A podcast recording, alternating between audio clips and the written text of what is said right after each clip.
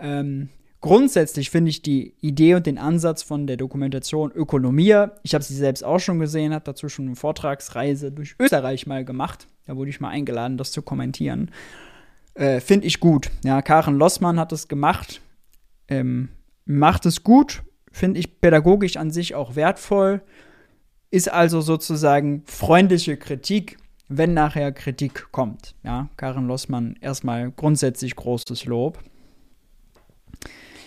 Holt euch, genau, holt euch schon schnell was zu knabbern. Äh, holt euch ein Kaltgetränk.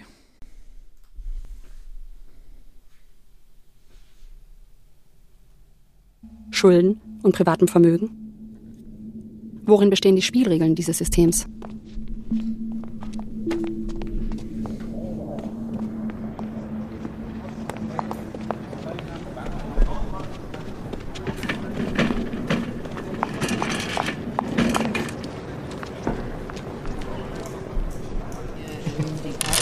Gezogen. Ob, äh, Kann ich irgendwie helfen?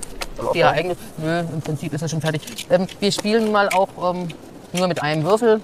Wenn jemand von euch ein Haus baut, dann heißt es ja nicht, dass die Bank das Geld verdient, sondern dass die anderen Wirtschaftsteilnehmer quasi das Geld bekommen. Weil die fungieren dann quasi als die, die das Haus bauen. Also irgend derjenige, der Hausbesitzer oder die Hausbesitzerin nimmt einen Kredit auf, schafft Geld und das verteilt sich im Kreislauf. Und damit kann es dann äh, im Prinzip schon losgehen. Und damit wir ähm, auch die Entwicklung vom Boom zur Krise ein bisschen nachvollziehen können, spielen wir eine kurze Variante, dass jeder nur ein Haus bauen darf. Und dann ist quasi schon die Sättigung erreicht. Mhm. Bei Monopoly ist das Geld irgendwie vorher schon da und jeder kriegt es. Und hier ist es offensichtlich so, dass wenn wir bauen, das Geld das entsteht. Das ist so, oder? Mhm, Weil eigentlich werden wir immer so erzogen mit dem Sparschwein-Modell, dass du als Kind, du hast ja gesagt, so, jetzt hier kriegst du Taschengeld, kriegst du irgendwie äh, eine Münze oder was und dann steckst du in deinem Sparschwein und du kannst erst dann investieren, dir ein Spielzeug kaufen oder ja. sowas, wenn das Sparschwein ja. voll ist. Und hier ist es ja lustigerweise so, du investierst und dann ist das Geld da. Also das Geld ist wirklich nur da, wenn Leute wirtschaftlich aktiv werden. Und ich glaube, das ist auch ein ganz entscheidender Punkt. Während der Recherche stoße ich auf Interesse an meinen Fragen, aber auch auf Unwillen und Misstrauen. Gesprächspartner wollen nicht genannt werden, Drehgenehmigungen werden zurückgezogen oder bis ins Kleinste reglementiert. Ich fange an, meine Gespräche genau zu dokumentieren. Die Telefonate im Film sind nachgesprochen. Von Gedächtnisprotokollen.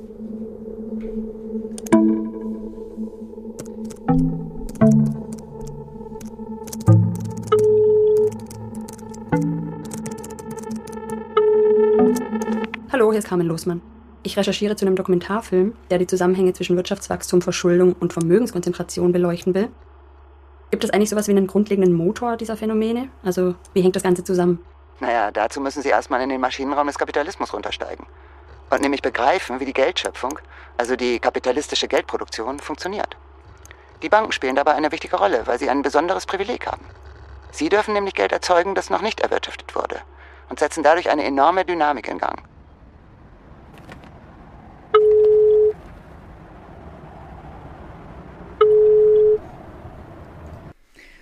Würde hier außerdem schon mal anmerken, dass das nicht inhärent mit dem Kapitalismus zu tun hat. Es könnte auch ein sozialistisches System sein. So ganz klar sind die Systeme eh nie. Auch heute haben wir nicht nur kapitalistische Prinzipien, wir haben auch einen sehr großen Staatssektor zum Beispiel, wo es nicht nach Privateigentum geht, wo es nicht nach Profit geht. Äh, und auch da findet natürlich Geldschöpfung statt. Auch staatliche Geldschöpfung findet zum Beispiel statt in unserem, in Anführungszeichen, Kapitalismus gibt es sowohl Bankgeldschöpfung nach Profitmotiv durch die Banken im Privatsektor, als auch Geldschöpfung nach, sagen wir mal, Gemeinwohl oder Gemeinwohlmotiv, ja, also durch den Staat öffentliche Geldschöpfung, wenn er Staatsausgaben tätigt, aber auch zum Beispiel über öffentliche Banken, über äh, Förderbanken, KfW zum Beispiel, ja, äh, kann es auch Kredite geben, die nicht nur rein kapitalistisches äh, Profitmotiv als, äh, als Grundlage haben. Und das ist auch so ein bisschen was, achtet damit drauf während des ganzen Films. Das wird leider ein bisschen versucht, zu sehr zu konstruieren, ähm, dass sozusagen so man permanent versucht, mit dem Geldschöpfung zu erklären, warum Kapitalismus böse und schlecht ist. Und ich würde sagen, dass Geldschöpfung an sich nicht das Kapitalistische dahinter ist. Deswegen finde ich das Argument schon schräg. Hier Asel 1, danke für dein Abo.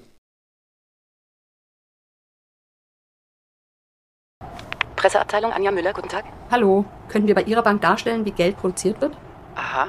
Äh, Okay, da erwischen Sie mich jetzt gerade auf dem falschen Fuß. Und so einfach Geld zu produzieren, ich glaube, so trivial ist das jetzt nicht. Das ist, ähm, also, das ist kein Prozess, der wie so eine Maschine etwas von links nach rechts schiebt. Das ist als solches gar nicht sichtbar. Heißt das also, Sie als Bank produzieren das Geld nicht? Ich kann es Ihnen einfach nicht sagen. Also Geldproduktion als solches. Also wir drucken jetzt kein Geld im Keller. Ne?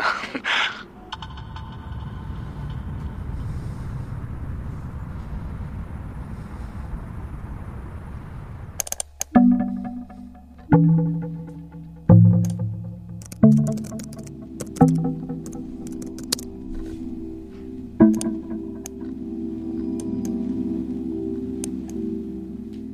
wenn soweit keine weiteren Fragen vorliegen, würden wir übergehen zur, zur Abstimmung. Brigitte Giesler? Ja. Sebastian Jermann? Ja. Thomas Pietracher? Ja. Max Rohri? Ja. Philipp von Hummeyer? Ja. Ich sage auch ja. Die Kreditvorlage ist damit einstimmig bewilligt. Vielen Dank. Wir würden dann zu der zweiten Vorlage übergehen. Sehr geehrte Frau Losmann, wir würden die Durchführung eines Kreditgremiums einmal für Sie darstellen. Außerdem könnten wir Ihnen anbieten, ein Kreditgespräch zwischen unserem Bankgeschäftsleiter und einer echten Kundin für die Kamera zu simulieren. Bitte sehr. Dankeschön. Ja, ich freue mich sehr, dass wir heute ins Gespräch kommen können. Sie hatten ja telefonisch bei uns angefragt bezüglich Ihres Finanzierungsvorhabens. Und wir hatten die Gelegenheit, schon einige Eckdaten am Telefon zu besprechen. Für uns ist es immer wichtig, auch unsere Kreditkundinnen und Kunden persönlich äh, kennenzulernen. Sie sagten, die, die Wohnung 400.000 Franken. wäre, hätte einen Kaufpreis von 400.000 Genau. Franken. Und ich habe es mir aber genauer angeschaut und habe beschlossen, dass ich da äh, mindestens, noch, mindestens noch die Küche renovieren möchte. Ja. Und ein paar kleinere andere Renovationsarbeiten und denke, dass ich da nochmal 25.000 Franken dafür brauche. Für uns als Bank ist es bei der Kreditvergabe eben sehr wesentlich, äh, dass wir nachvollziehen können, dass äh, Sie als Kreditnehmerin in der Lage sein werden, den Kredit auch zu bedienen. Das heißt konkret, dass Sie aus Ihrem Einkommen heraus die Zinsen bezahlen können und auch die Tilgungsraten für den Kredit aufbringen können. Deswegen ist es für uns eben sehr wichtig, auch die wirtschaftlichen Verhältnisse genau zu beleuchten. Und wir können uns da sehr gut auf die Steuererklärung abstützen, die Sie uns hier vorgelegt haben, in der ja auf der einen Seite Ihre Einkommensverhältnisse abgebildet sind und auf der anderen Seite die Vermögenssituation auch dokumentiert ist. Das ist schon mal ein sehr wichtiger Punkt. Die Bank vergibt Kredite nur an kreditwürdige Kreditnehmer. Also diejenigen, wo sie sicher sind, können sie in Zukunft zurückzahlen. Immobilienkredit zum Beispiel an Private, die genug Einkommen haben, die eine sichere Arbeitssituation haben, die vielleicht auch genug Sicherheiten schon als Vermögen haben. Ähm, Kredit an Bäcker Lutze, an Unternehmen, nur wenn er ein gutes Geschäftsmodell hat, wo die Bank davon ausgeht, dass das in Zukunft zurückzahlt. Und das ist grundsätzlich auch gut so für die Marktwirtschaft, weil äh, das Geld entsteht, kann dann zum Beispiel investiert werden, im Fall von Bäcker Lutze dann in einen neuen Ofen oder so. Dadurch entsteht dann neue Produktion. Produktion ist für uns Wohlstand. Es gibt dann mehr Brötchen oder bessere Brötchen, effizientere Brötchen, was auch immer. Das ist gut für uns. Ähm, und dann, wenn der Bäcker Lutz einen Profite macht und das Geschäftsmodell läuft, kann er es wieder zurückzahlen. Das ist grundsätzlich sinnvoll. Wenn Kredite unabhängig vom Profitmotiv vergeben würden von so einer Bank, dann kann es natürlich dazu kommen, dass ein Bäcker Lutze einen Kredit bekommt, Geld bekommt, äh, die Kohle raushaut, damit die wirtschaftliche Nachfrage anhetzt. Wenn er aber gar kein Geschäftsmodell hat, wenn er Brötchen backt, die keiner will, dann hat man Misswirtschaft, dann hat man Fehlallokation. Das ist nicht gut.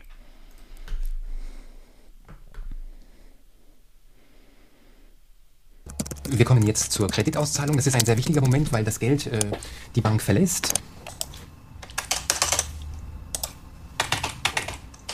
Am Bildschirm sehen wir ähm, unser Banksystem. Hier gebe ich die Kontonummer Safe. ein.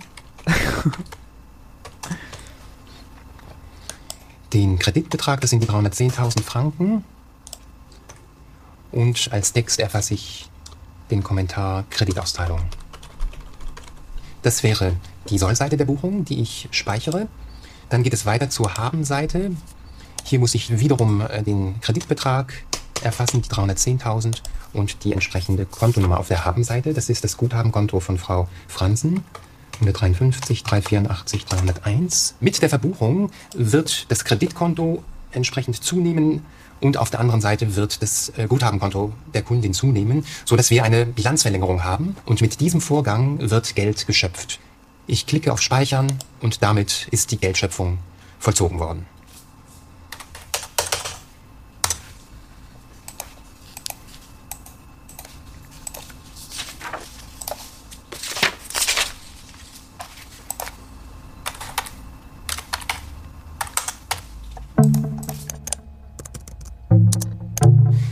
Haben jetzt bei der Kreditauszahlung in keiner Weise Geld auf einem Konto von Einlagenkunden uns das Geld beschaffen müssen, um dieses Geld der Kreditkundin gutschreiben zu können.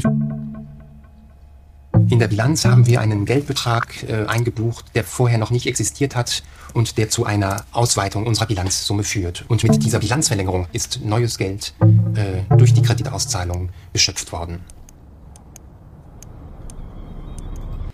Ja, es ist sehr wichtig. Äh, er erklärt es hier, als wäre es ganz trivial. Eigentlich ist es auch ganz trivial. Wenn man in jedes Mainstream-Lehrbuch schaut, der VWL, steht es ein bisschen anders. Da steht, die Bank braucht erst die Ersparnisse, bevor sie den Kredit ausgeben kann. Und äh, sie wäre sozusagen der Fachbegriff ist mehr Finanzintermediär, also nimmt sozusagen Geld von denen, die es nicht brauchen, und gibt das Geld an die, die es gerade brauchen, weil sie investieren wollen und die anderen, die gerade sparen. Das ist offensichtlich falsch. Das ist schon mal schön, schön dargestellt.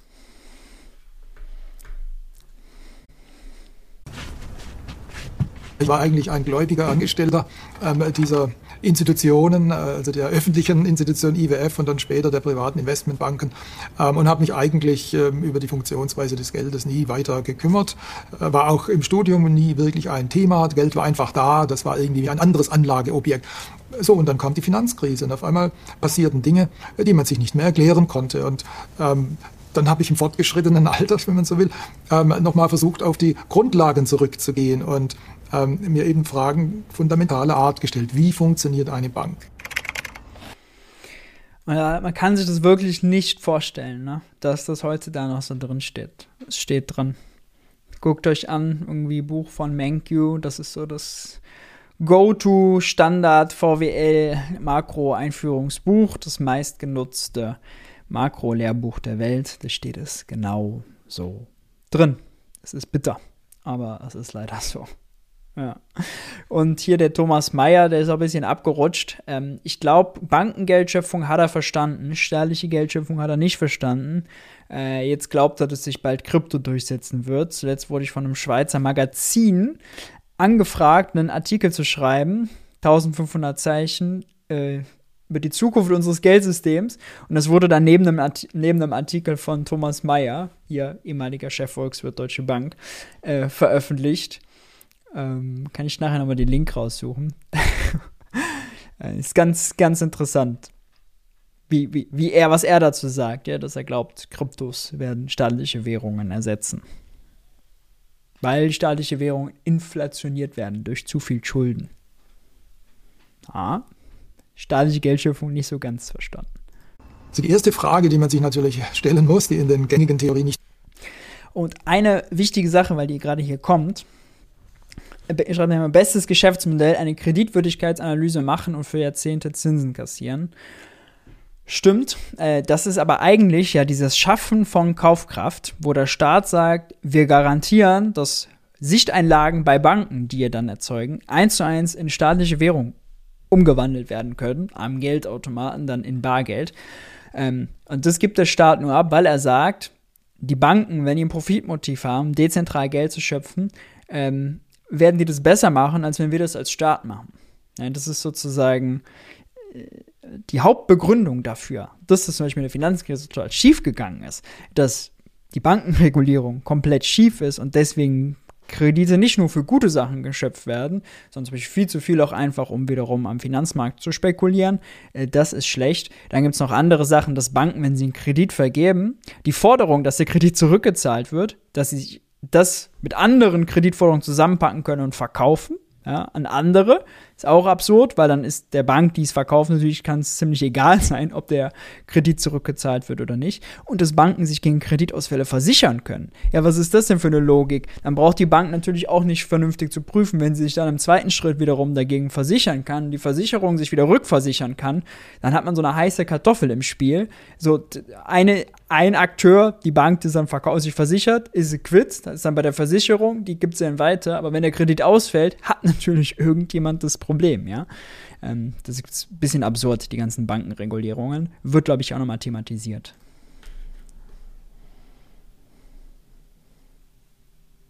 Nicht beantwortet ist, wie kommt Geld in die Welt? Ja.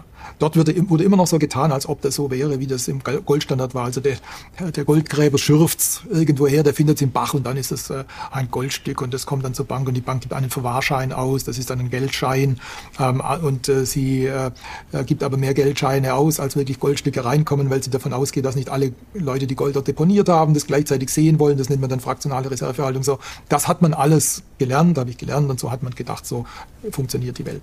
Das ist aber nur eine, eine wirklich begrenzte Erklärung für eben die Geldschaffung in einem goldbasierten System. Was in Wirklichkeit passiert ist, dass Banken über Kreditvergabe Buchgeld, also Sichteinlagen, produzieren. Das heißt also, wenn Sie als Kunde zur Bank gehen, dort einen Kredit beantragen, der Kreditsachbearbeiter teilt Ihnen diesen Kredit zu, also sagt, Sie sind kreditwürdig, gut, wir Sie unterschreiben, dann geht die Bank her und schreibt Ihnen diesen Kreditbetrag auf dem Girokonto einfach gut.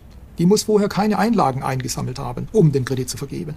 Immer wieder, wenn Sie sich, machen Sie sich das, äh, holen Sie mal genau hin, die Leute, Banker, Banker, immer wieder sagen sie, die Aufgabe einer Bank ist, Einlagen zu sammeln und als Kredit zu vergeben. Das sagen professionelle Leute, ja. Das stimmt nicht. Die Bank braucht kein Geld, um einen Kredit zu vergeben. Sie produziert Geld dadurch, dass sie den Kredit vergibt. Und genauer gesagt, wenn man genauer hinguckt, was die Bank macht, wenn sie einen Kredit vergibt, ist, sie kauft eigentlich einen Schuldschein des Kreditnehmers, zum Beispiel der Frau, die da die Immobilie kaufen will, oder Bäcker Lutze. Ja, äh, das ist sozusagen die Aufgabe von Banken. Es ist weniger jetzt, es, wir nennen es dann nachher Geldschöpfung aus dem Nichts mit einer Bilanzverlängerung, weil eigentlich, was die Bank macht, ist Schuldscheine ähm, von Privaten aufzukaufen.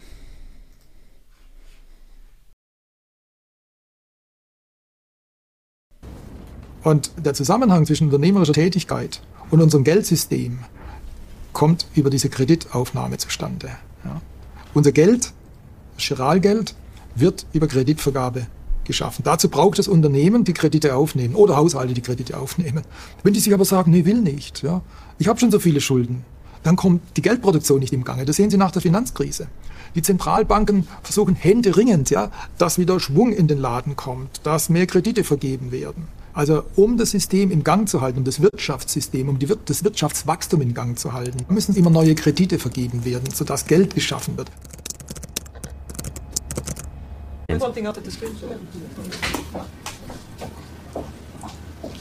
So, good morning. Good morning. So, Isabel, you have the presentation. So, good morning again. My name is uh, Peter Pratt. I'm a member of the executive board of the European Central Bank, and my responsibility is uh, the preparation of monetary policy in the central bank. So, I'm called the chief economist of the bank, so I prepare all the decisions on monetary policy.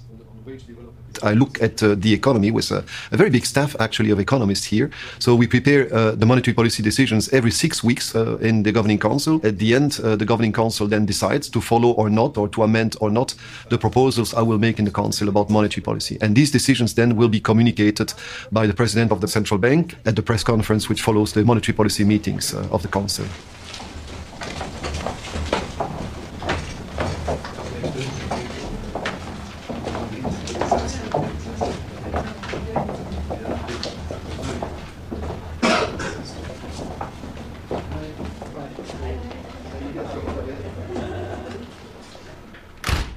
Money that people use is both is commercial bank money and central bank money.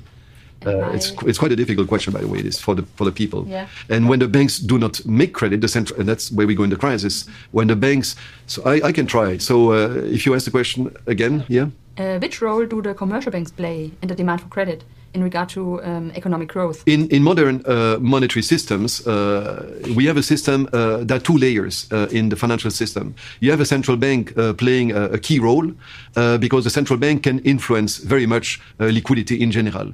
But when you think about payments, people think about payments, they can pay with banknotes, but they can also pay with a bank account, a commercial bank account. So the central bank must take into account that it can influence the number of banknotes that they have in circulation, but it must also look at the ability ability of commercial banks to produce money also. Hier sieht man noch, äh, dass er ein bisschen von der alten Schule ist und so von diesem monetaristischen äh, Idee geprägt ist, dass die Zentralbank die Geldmenge steuern muss. Denn er hat recht, ja, zweistufiges Geldsystem, Giralgeld, das ist das, was die Banken schöpfen, wenn sie Kredit vergeben. Äh, an uns, an Firmen, an Private. Wir haben ein Konto bei Geschäftsbanken. Die Geschäftsbanken wiederum haben ein Konto bei der Zentralbank. So ist es zweistufig, zwei Kreisläufe. Unten bei den Banken Giralgeld, oben bei der Zentralbank Zentralbankgeld. Allerdings juckt die Zentralbank die Zentralbankgeldmenge oder die Geldmenge insgesamt nicht so viel. Ähm, und sie kann sie auch gar nicht steuern. Sie steuert den Preis, den Zins äh, und nicht die Menge. Ähm, Sag ich dir gleich auch nochmal fehlerhaft. And do I get you right? The commercial banks don't have to ask you before they issue credits. No, decisions to make loans for business, for investment, to buy a house or not, it's not the business of the central bank to look at this. When banks decide to make credit, they have to do it on commercial basis. We are in a market economy. Credit is not a function for the central bank. Ja, das ist das, was ich eben erklärt habe. Die Geldschöpfung ist sozusagen die Giralgeldschöpfung äh, ist ausgelagert an die Geschäftsbanken. Aber Geld, Giralgeld entsteht nicht nur, wenn Banken einen Kredit vergeben, sondern auch, wenn Banken was kaufen und auch ganz wichtig, wenn der Staat Ausgaben tätigt. Auch dann ist am Ende ein neues Bankguthaben für irgendjemand in der Privatwirtschaft da. Zum Beispiel für den Straßenbauer, der eine Straße für den Staat baut. Ja, oder für ähm, den Arbeitslosen, der Hartz IV empfängt oder so. Ja. Jede Staatsausgabe führt zu neuem Giralgeld. Fable, danke für dein Prime-Abo. Danke, danke.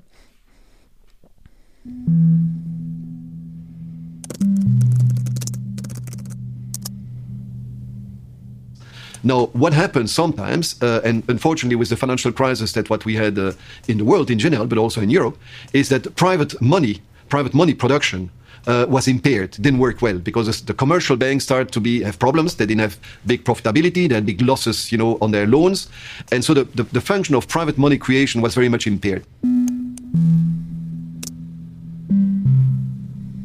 And then the central bank may wish to compensate the weaknesses of the private money production. And so the central bank lowered the rates to stimulate spending. But also, that was not enough. So the central bank, as many central banks in the world, they started to buy assets on the markets because we have this incredible power to create money without the mandate. So the, the mechanism is very simple. You uh, buy bonds on the markets from people having bonds, you buy them, and you produce money, you give them liquidity in exchange, central bank money, cash if you want. Okay, but how do you actually produce the money? The Instruments is basically our balance sheet. We can create money. But how you create money is very simple. We create money uh, electronically, if I can say. Uh, we uh, credit accounts of, well, that, that, people will not understand again.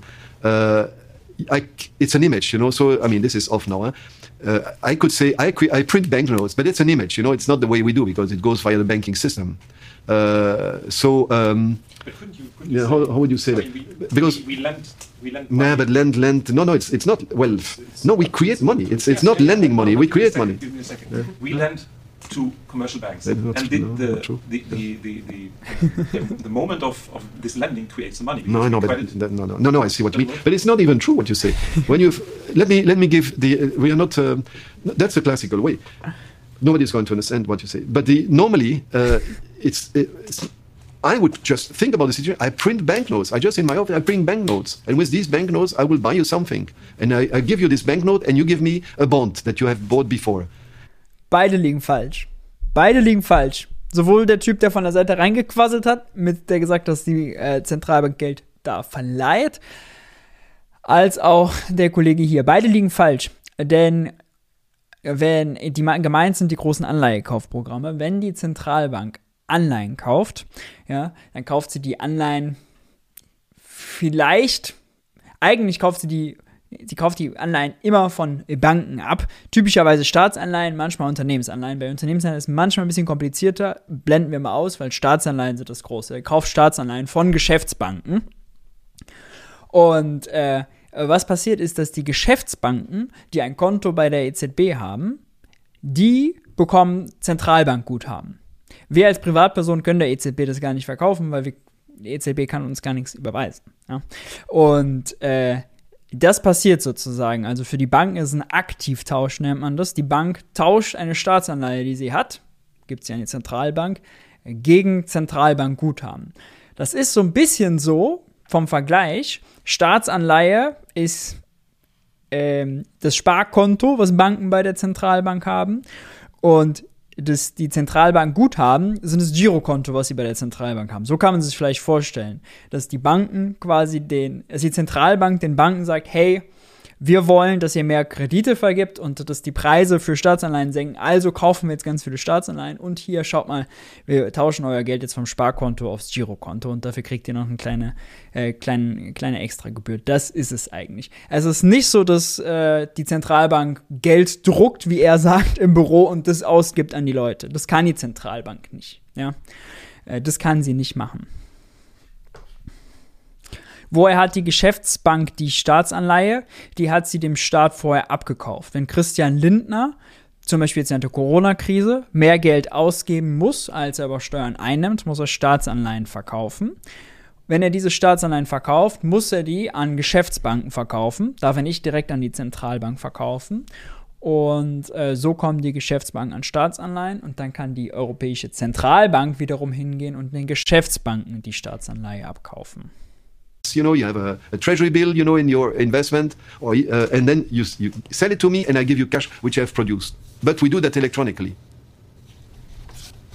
So genau, Staatsanleihen entstehen aus dem Nichts. Staatsanleihen sind ein Schuldschein des Staates. Ja. Einfach ein Zettel, wo er drauf schreibt, hier, der Halter dieses Zettels bekommt nach 30 Jahren den Wert XYZ, eine Million Euro und jedes Jahr kriegt er 0,0025% Zins da drauf. Wer will ihn kaufen? Ja, und dann werden die verauktioniert, wie eine Ebay-Auktion kann man sich das vorstellen, an Geschäftsbanken. Es dürfen nur Geschäftsbanken teilnehmen, nur ausgewählte Geschäftsbanken, so gar nicht mal alle. Und äh, die müssen mit welchem Geld zahlen? Mit Zentralbankgeld. Weil der Staat hat sein Konto bei der Zentralbank, Geschäftsbanken haben ihr Konto bei der Zentralbank. Über diese Konten wird das abgewickelt.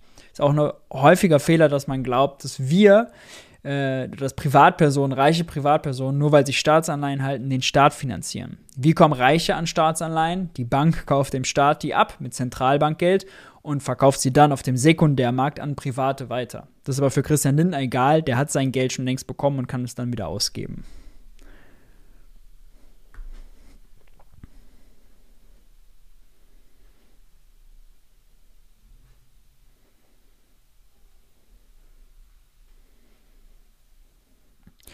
Wäre es besser, wenn Chrissy direkt an die EZB verkaufen kann? Es wäre ein bisschen einfacher und transparenter, aber es hat keinen Vorteil, weil Chrissy kann dadurch nicht mehr Anleihen verkaufen. Er kann auch jetzt alle verkaufen. Es gibt sozusagen nur den Umweg über die Geschäftsbanken, ja. Ähm, es ist trotzdem neues Geld von der Zentralbank, was er sich da besorgt. Und es funktioniert. Also ich halte es für keine erstrebenswerte Reform, da viel Mühe reinzustecken, viel Aufwand reinzustecken, ähm, das politisch zu verändern, weil es funktioniert. Anders ist ein bisschen in Griechenland vielleicht oder in anderen Ländern, die schon mal unter Beschuss gekommen sind. Äh, aber gerade besteht eigentlich kein Risiko. Ja. Und die Zentralbank kann natürlich, indem sie, äh, wie zum Beispiel jetzt während der Corona-Krise, hat sie dieses riesen Anleihekaufprogramm, das PEP-Programm aufgelegt. Damit hat sie Folgendes eigentlich nur gemacht, nämlich den ba Geschäftsbanken signalisiert, hey Geschäftsbanken, ihr könnt den Staaten, auch Griechenland, äh, neue Staatsanleihen abkaufen. Im Zweifel kaufen wir euch die wieder ab. Ihr werdet die bei uns los. Es gibt also kein Risiko. Und deswegen waren zum Beispiel die Zinsaufschläge auf griechische Staatsanleihen auch extrem niedrig. Für zehnjährige griechische Staatsanleihen teilweise unter 1% per annum. Ja. Während ähm, zu Hochzeiten der Euro-Griechenland-Krise waren die bei 15, 20, 25 Prozent, die Risikoaufschläge für griechische äh, Anleihen. Und der Schuldenstand war damals äh, ungefähr so wie heute. Also nur wenn dann Konservative mal sagen, ja, alles der Schuldenstand und so. Nee, nee, so einfach kann man sich das sich nicht machen.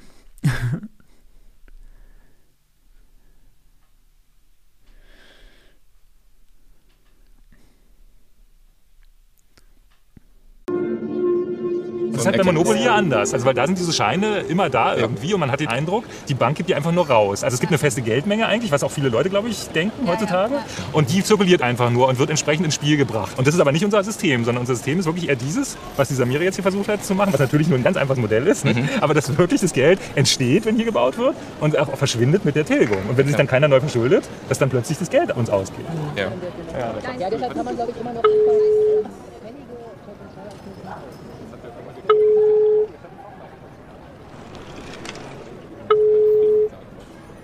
Also wenn sich keiner neu verschuldet, dann geht uns das Geld aus.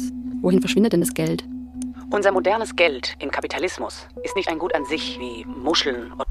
Ist auch falsch, ne? Wenn sich keiner verschuldet, geht uns das Geld aus.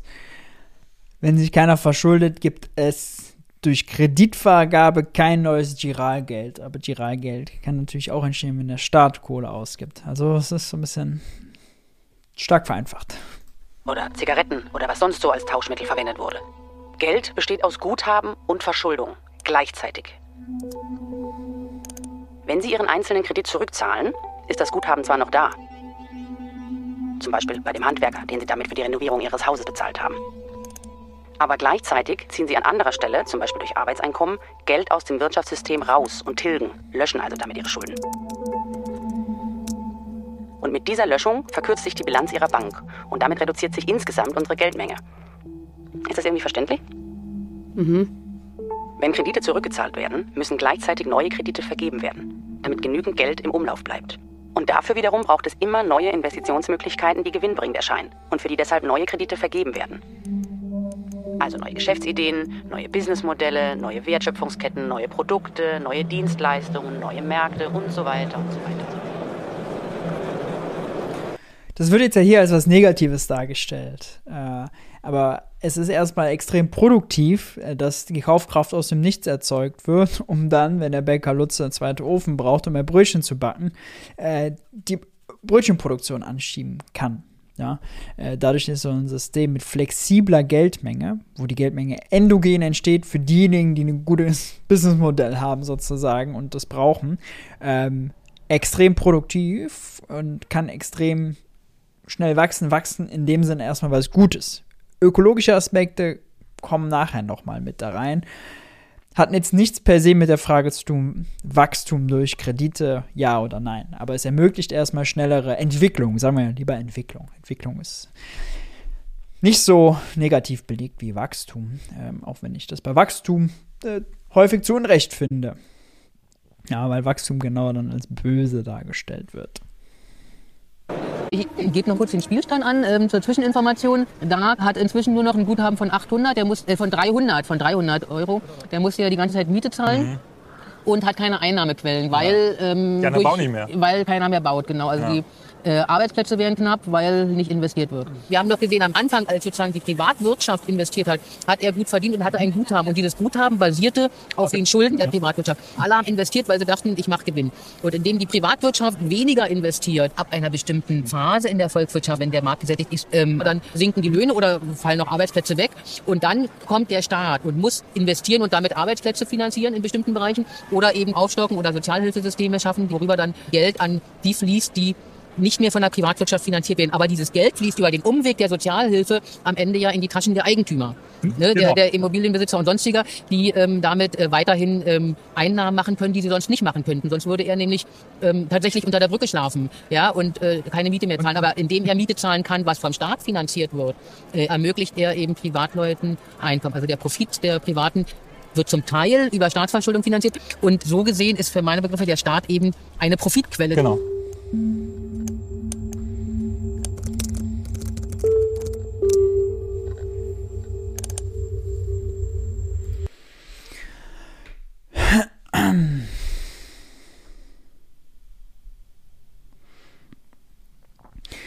Ja, äh, also ich, also es ist so, es ist schräg, weil immer Mikro und Makro hier durcheinander, ähm, durcheinander geht. Es kommt natürlich auf die Nettoausgaben des Staates an, ja, und wenn der Staat mehr Geld ausgibt, als er bei Steuern einnimmt, äh, dann gibt er sozusagen mehr Geld in die Privatwirtschaft rein, als er rausnimmt.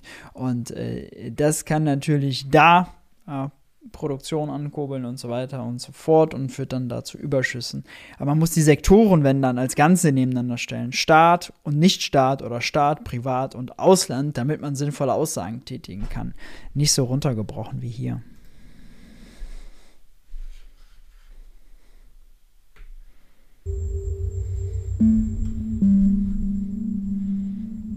Vielleicht auch erklären, wo das Geld des Staates herkommt. Äh, ganz offiziell begrüßen zur Vorstellung des. Sie sprechen von steuerlichen Entlastungen, aber mir geht es einfach um die volkswirtschaftliche Gesamtbilanz. In der globalen Gesamtbilanz müssen ja die Summe aller Schulden der Summe aller Guthaben entsprechen. Das heißt, es muss, wenn es in einem Sektor der Volkswirtschaft reale Netto-Geldvermögen gibt, muss es ähm, irgendwo Nettoverbindlichkeiten geben.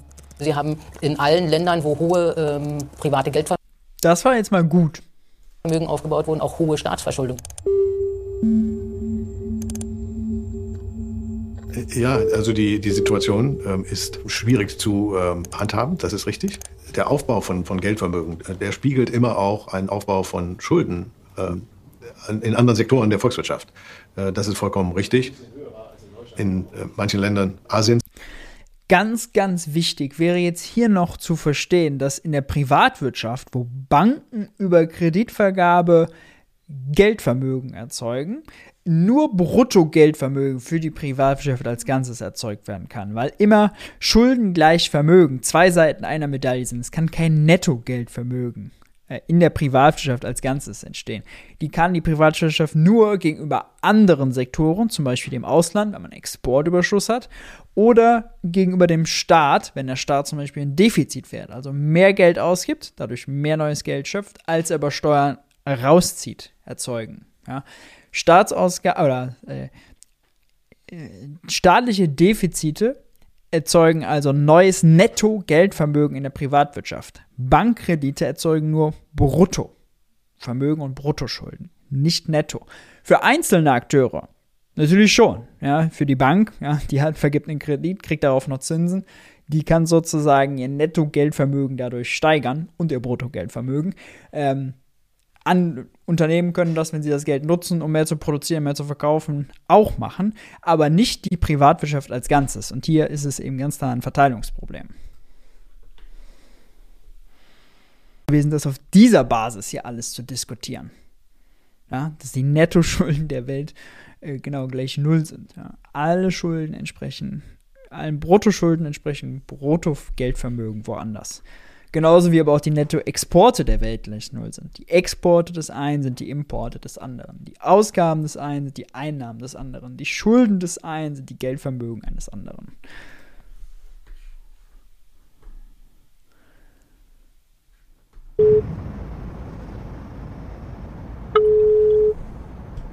Und wie funktioniert dieser Prozess, wenn Staaten sich verschulden? Also wie geht es, technisch gesehen? Also die Staaten emittieren. Das heißt, erschaffen neue Staatsanleihen und verkaufen diese an sogenannte akkreditierte Banken. Diese Banken wiederum mhm. erzeugen für den Kauf dieser Staatsanleihen neues Geld. Nein. Damit steigt bei jeder Neuemission von Staatsanleihen die gesamte Geldmenge und das ist dabei auch gewünscht, also gewollt. Das ist falsch. Es ist falsch. Äh, das ist leider falsch. Danke für das verschenkte Abo an die Community, the B87. Ähm, das ist hier wirklich grundlegend falsch. Der Staat hat kein Konto bei der Bank. Der Staat hat ein Konto bei der Zentralbank. Die Bank wiederum hat ein Konto bei der Zentralbank. Sie bezahlt Staatsanleihen mit Zentralbankgeld. Das zweistufige Geldsystem. Oben Zentralbankgeld, Konten, Bankguthaben bei der Zentralbank unten GIRA-Geld, Bankguthaben bei Geschäftsbanken. Extrem wichtiger Unterschied. Das ist hier falsch. Ja? Nach der Logik müsste der Staat ein Kontoguthaben bei der Bank haben, die die Anleihe kauft. Das ist allerdings falsch. Der Staat, Christian Lindner, Finanzminister, bekommt Guthaben auf seinem Konto bei der Bundesbank, bei der Deutschen Zentralbank, die wiederum eine Geschäftseinheit der Europäischen Zentralbank ist. Das ist hier leider falsch dargestellt. Das ist aber ein sehr wichtiger Unterschied. Schließlich springt der Staat nur deshalb als Schuldner ein, weil die privaten Haushalte oder die privaten Unternehmen nicht mehr genügend Kredite aufnehmen, sondern im Gegenteil immer mehr Geld als privates Vermögen beiseite legen. Und um zu vermeiden, dass die Geldmenge sinkt, schießt der Staat das fehlende Geld mit neuen Schulden nach. Und was passiert dann weiter mit den staatlichen Schuldscheinen, also mit den neu geschaffenen Staatsanleihen? Ja, die Banken verkaufen die Staatsanleihen als Wertpapiere auf dem Kapitalmarkt weiter. So werden die Staatsschulden selbst wieder zur Kapitalanlage für angesparte Vermögen.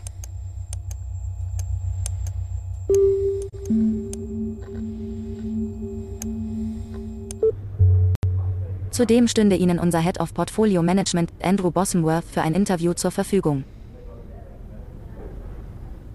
Also die wesentlichen Bausteine der Kapitalmärkte sind Aktien und Anleihen. PIMCO verwaltet vorwiegend Anleihen.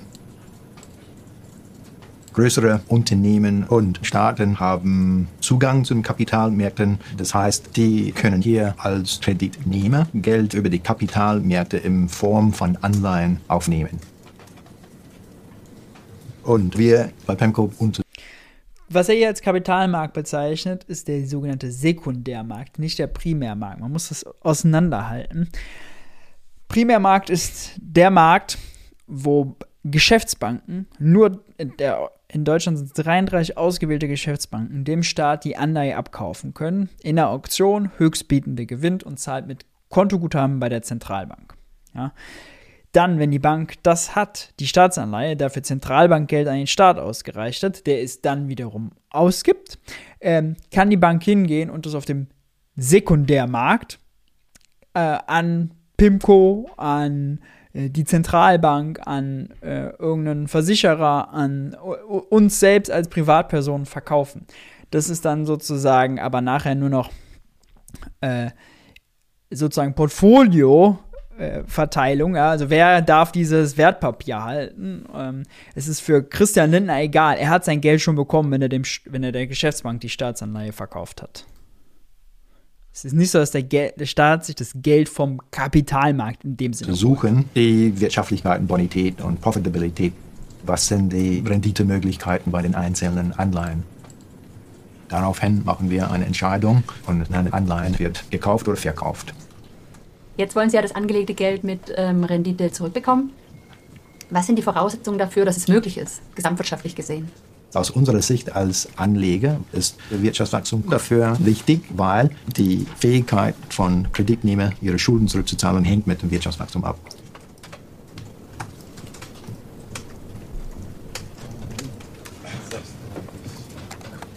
Und wenn ein Staat über Wachstum und Steuereinnahmen verfügt, dann ist es in einer besseren Lage, die Staatsanleihen, das heißt die Schulden plus Zinsen zu tilgen, wenn sie fällig sind. Wie groß dass das staatliche Geld von der Zentralbank aus dem Nichts erzeugt wird und dass der Staat einfach neue Anleihen verkaufen kann, wenn er alte bedienen muss, passt natürlich nicht in dieses Narrativ, wo die Kapitalmärkte die knappe Geldmenge an den Staat verleihen. Die Staatsverschuldung hat also einen doppelten Effekt, oder? Sie sorgt erstens mit dem Ausweiten der Geldmenge dafür, dass die Privatwirtschaft weiterhin Gewinne machen, also mehr einnehmen kann, als sie ausgegeben hat. Und zweitens können die angesparten privaten Gewinne wieder in Staatsanleihen angelegt werden und generieren damit zusätzliche Renditen. Ja, zusammenfassend lässt sich das so sagen. Und jetzt, da die europäischen Staaten schon hohe Schulden haben und teilweise überschuldet sind, übernimmt ja sowieso schon die Europäische Zentralbank diese Aufgabe des sogenannten Schuldners der letzten Instanz. Sie müssen einfach genügend Geld im Umlauf halten. Aber das wird umso schwieriger, je größer die Summen sind, die als Vermögensrenditen wieder rausgezogen werden.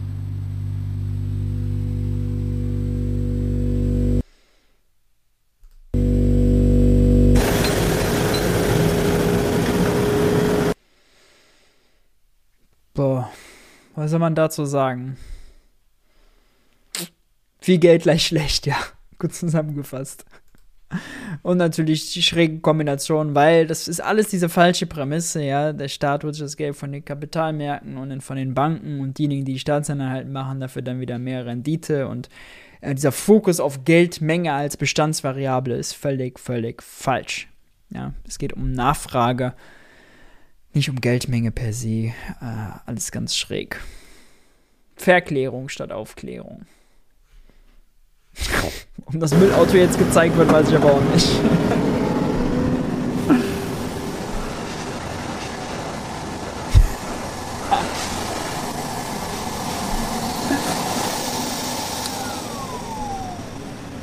Es, danke für dein Prime-Abo. Das ist ja auch eine Frage der Verteilung. Also wenn nicht die Leute, die Konsumbedürfnisse haben, das Geld bekommen, sondern welche, die eigentlich ihren Konsum schon befriedigt haben, dann kommt es auch nicht unbedingt in Umlauf. Ne? Das wird leider meistens volkswirtschaftlich nicht gesehen. Volkswirtschaftlich wird mehr die Gesamtsituation gesehen.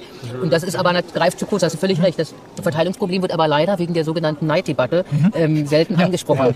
Ähm, also es wird ja immer als Neiddebatte sofort tituliert. Und wenn dann gesagt wird, die Haushalte sind nicht verschuldet, sie haben ein gewisses Vermögen, ein Nettovermögen äh, angehäuft, dann äh, wird überhaupt nicht berücksichtigt, dass dieses Nettovermögen halt hauptsächlich nur einen ganz kleinen Teil dieser Haushalte gehört. Und, die, und Ja. viele, viele dieser Haushalte sind schon sehr wohl verschuldet. Ja? Genau, und wir haben da ein großes Problem, weil ganz häufig wird in der Statistik mit Mittelwerten argumentiert. Und Genau. ich habe mal so gehört, Mittelwert ist das Leichentuch der Statistik. Ja, macht eigentlich alles platt. Mhm. Aber wir sind so gewohnt mit Mittelwerten, weil es erstmal auch so einsichtig erscheint. Und eigentlich muss man genau der bei diesen- Durchschnitt der Durchschnitt, ja. einfach der Durchschnitt, genau, also der Durchschnitt genommen wird. Und eigentlich bildet sich diese Ungleichverteilung da überhaupt nicht ab. Mhm. Ja? Richtig. Und das ist ja, das, ähm, es wird auch immer schlimmer, je ungleicher die Verteilung ist. Nicht? Und das ist, glaube ich, ganz, man muss also eigentlich auf die Ränder gucken. Ja? Also ich muss mir die Ärmeren und die Reicheren und dann sehe ich, was da los ist. Wer profitiert denn jetzt davon? Wer schöpft diese Gewinne ab? Wer ist das? Ja, und das sind ja meistens nur die oberen 10 Prozent.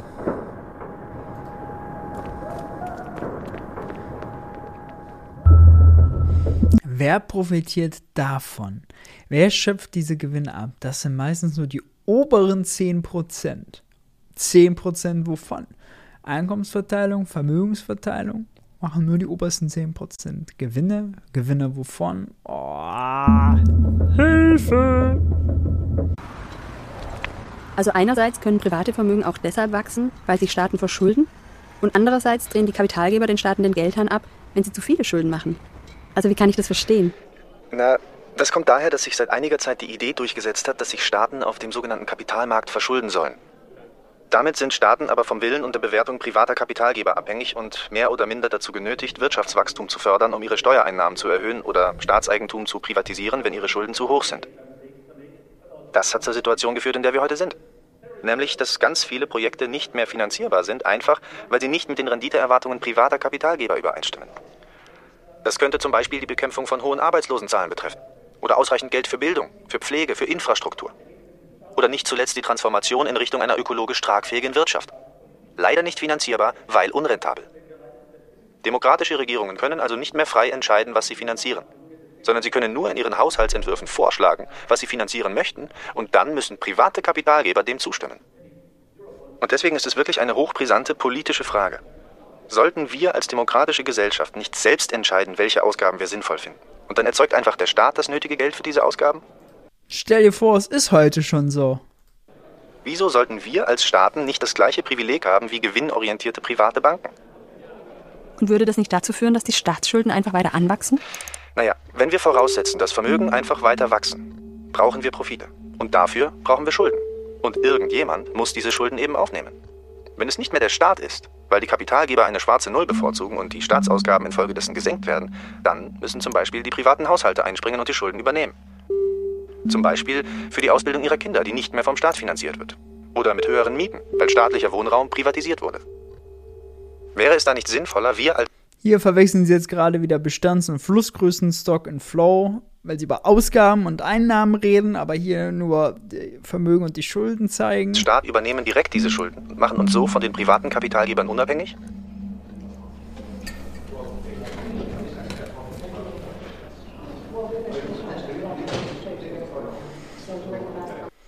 So gut die ersten 10 Minuten sind, wo gezeigt wird, ja, Banken schöpfen Geld aus dem Nichts für kreditwürdige Kunden und sie prüfen, okay, gibt es genug Einkommens- und Vermögenssicherheit für die Dame, die die Immobilie kaufen will.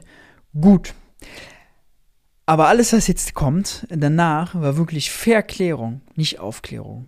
Das ist wirklich Desinformation. Und hier gehen die Leute jetzt mit dem Gefühl raus, ah, der Staat hat nicht sein eigenes Geld, muss, ist von den Banken oder noch schlimmer. Es wird ja hier, ist ja unklar.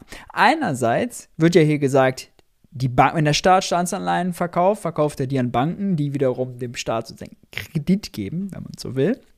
Andererseits kommt dann die Story bei Pimco, diese, äh, diese äh, äh, Investmentgesellschaft, die äh, Investmentbank, die, oder Veranlei, äh, auch Investmentbank ist falsch, die, der äh, Vermögensverwalter, ja, der also Le Vermögen von Leuten einsammelt und es für die Leute am Sekundärmarkt in gewisse Anleihen, Anle Staatsanleihen, Unternehmensanleihen und so weiter und so fort investiert, der würde die Staaten finanzieren. Der Kapitalmarkt in dem Sinne. Ja? Also Banken und Kapitalmarkt von beiden ist abhängig. Beide wollen Profite machen.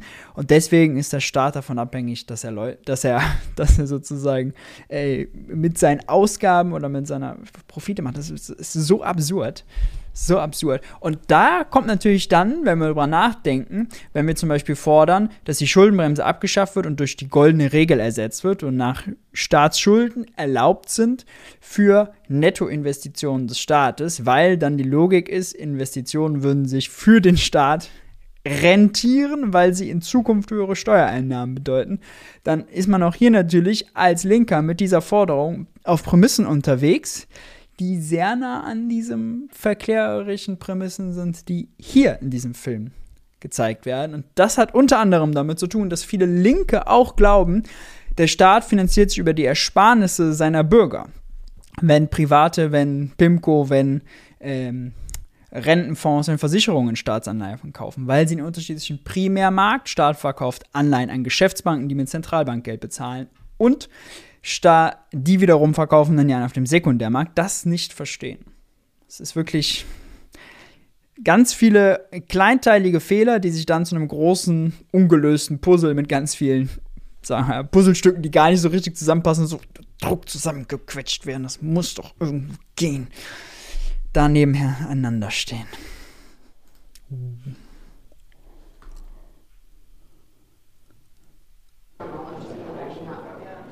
Aber wie soll das denn insgesamt weitergehen, wenn weitere Gewinne und weiteres Wirtschaftswachstum nur zum Preis von weiteren Schulden zu haben sind?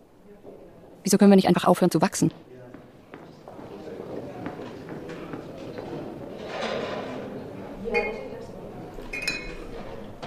Das Dilemma ist, investiert wird nur ähm, oder wirtschaftliche Aktivitäten finden nur statt, wenn diejenigen, die Geld in Umlauf bringen, bringen Rendite erwarten, also mehr äh, einzunehmen hoffen, als sie selber ausgegeben haben. Das Dilemma für mich ist, dass ja, Stimmt. Und daraus, aus diesem Fehlverständnis, ist auch dieser Vollgeldansatz gestrickt.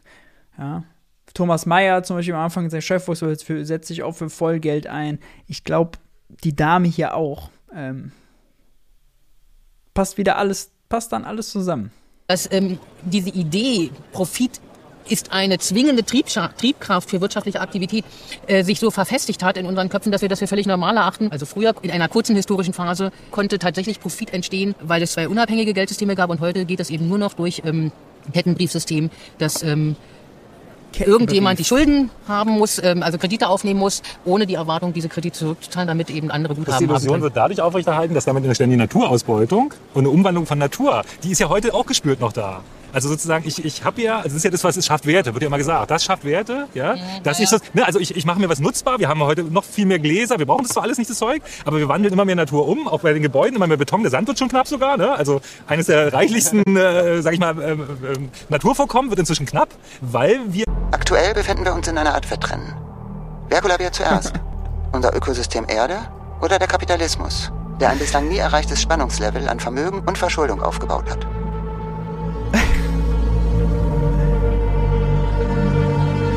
Ein nie erreichtes Level von Bruttoschulden und Bruttovermögen. Uh.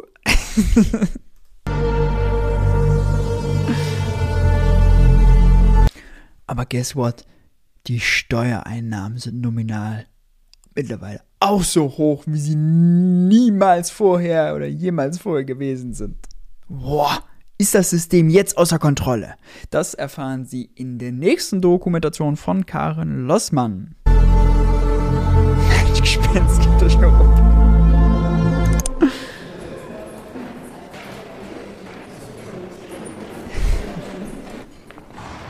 Sie sagen ja dann, am Ende ist die Verschuldung so hoch, dass es nicht mehr weitergeht. Ja. Können Sie vielleicht beschreiben, wo sind wir, in welcher Phase und was passiert an dem Punkt genau, wo es dann nicht mehr weitergeht? Also Max Otto würde sagen und Marc Friedrich natürlich auch, wir sind im Endspiel, sind im Endspiel angekommen. Wenn wir dieses Wirtschaftszyklen mit einem Fußballspiel vergleichen, dann sind wir meiner Meinung nach deutlich in der zweiten Hälfte. Äh, noch nicht in dem letzten Viertel, aber der, der, der Verschuldungsgrad sowohl im öffentlichen Sektor als auch im Privatsektor ist in vielen Ländern in den letzten Jahrzehnten gestiegen. Oh, und die Bruttovermögen? Und Inwieweit es sich fortsetzen kann, hängt von Wirtschaftswachstum am Ende ab.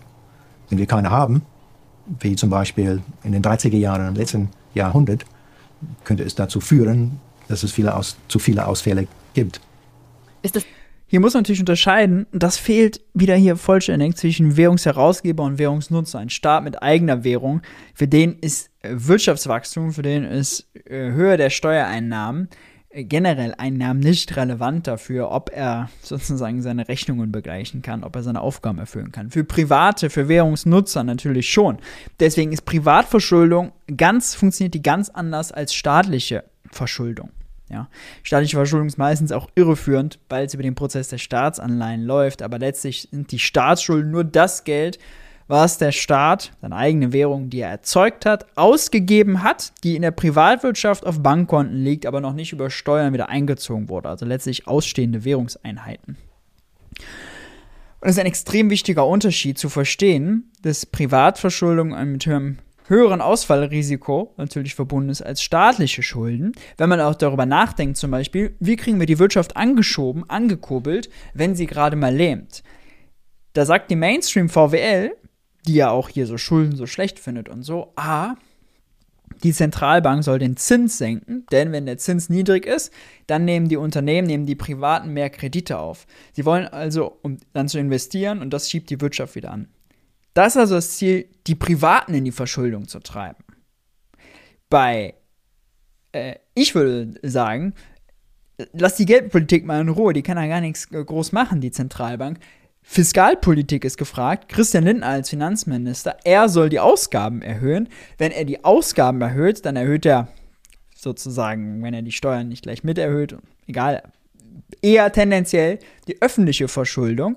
Öffentliche Verschuldung heißt wieder mehr Netto-Geldvermögen für den Privatsektor. Man gibt dem Privatsektor also Geld in die Taschen, damit die Wirtschaft angekurbelt wird, statt dem Privatsektor zu sagen, wie eben vorher bei der äh, mit der Geldpolitik, Zinsen senken und so, ey, verschuldet euch selber. Ja, was ist nachhaltiger? Guess what? Natürlich ist es nachhaltiger für die Währungsnutzer, für den Privatsektor, der natürlich ein Insolvenzenausfallrisiko hat, weil er Geld, weil er die Währung nicht selbst schöpfen kann, ähm, unbegrenzt, äh, für den natürlich eine, die Einnahmen relevant sind.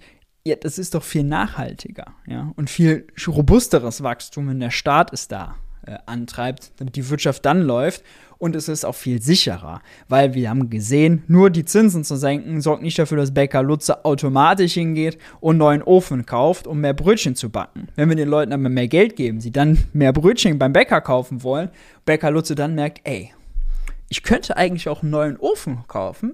Ähm, dafür nehme ich jetzt einen Kredit auf, um dann wiederum mehr zu investieren. Dann passiert sozusagen beides. Also staatliche Verschuldung kann dann auch die private wiederum ankurbeln, wenn dadurch die Wirtschaft besser läuft und die Ertragslage und die Auftragslage der Unternehmen, der Privatwirtschaft besser ist. So rum wird ein Schuh draus. Aber hier wird einfach nur beides miteinander vermengt. Das ist sinnlos.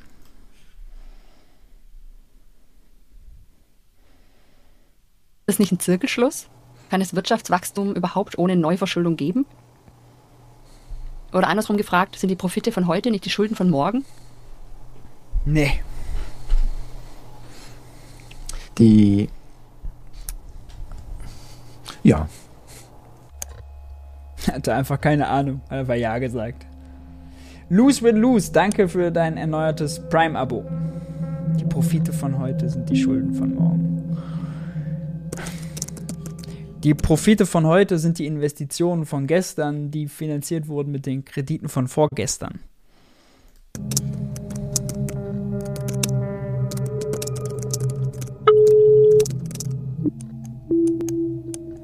Wir haben einfach insgesamt ein instabiles System, wo sozusagen der, der Staat halt reingehen muss, damit das ganze Ding nicht kippt. Genau. Wenn man weiß, dass das System an sich instabil ist, dann ist das ja eigentlich nur so eine Art Beatmung äh, des eigentlich schon toten Patienten.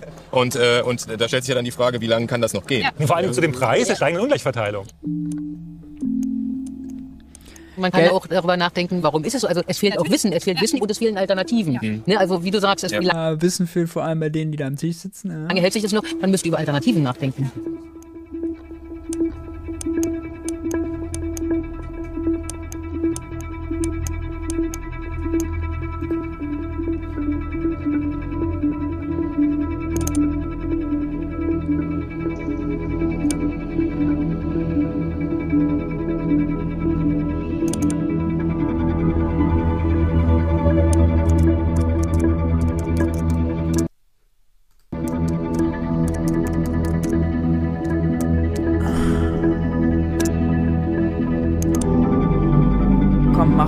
Fertig, mach fertig, mach fertig. Mach fertig. Oh, das war ja mal anstrengend. Uh, ja, was soll man sagen? Was soll man sagen? Was soll man sagen? Anfang fand ich gut. Thema finde ich gut. Ansatz an sich, naiv daran zu gehen, gut. Leider aber nicht geglückt. Am Ende mehr Verklärung als Aufklärung und ja, technisch auch nicht so Bombe gemacht, muss man auch sagen.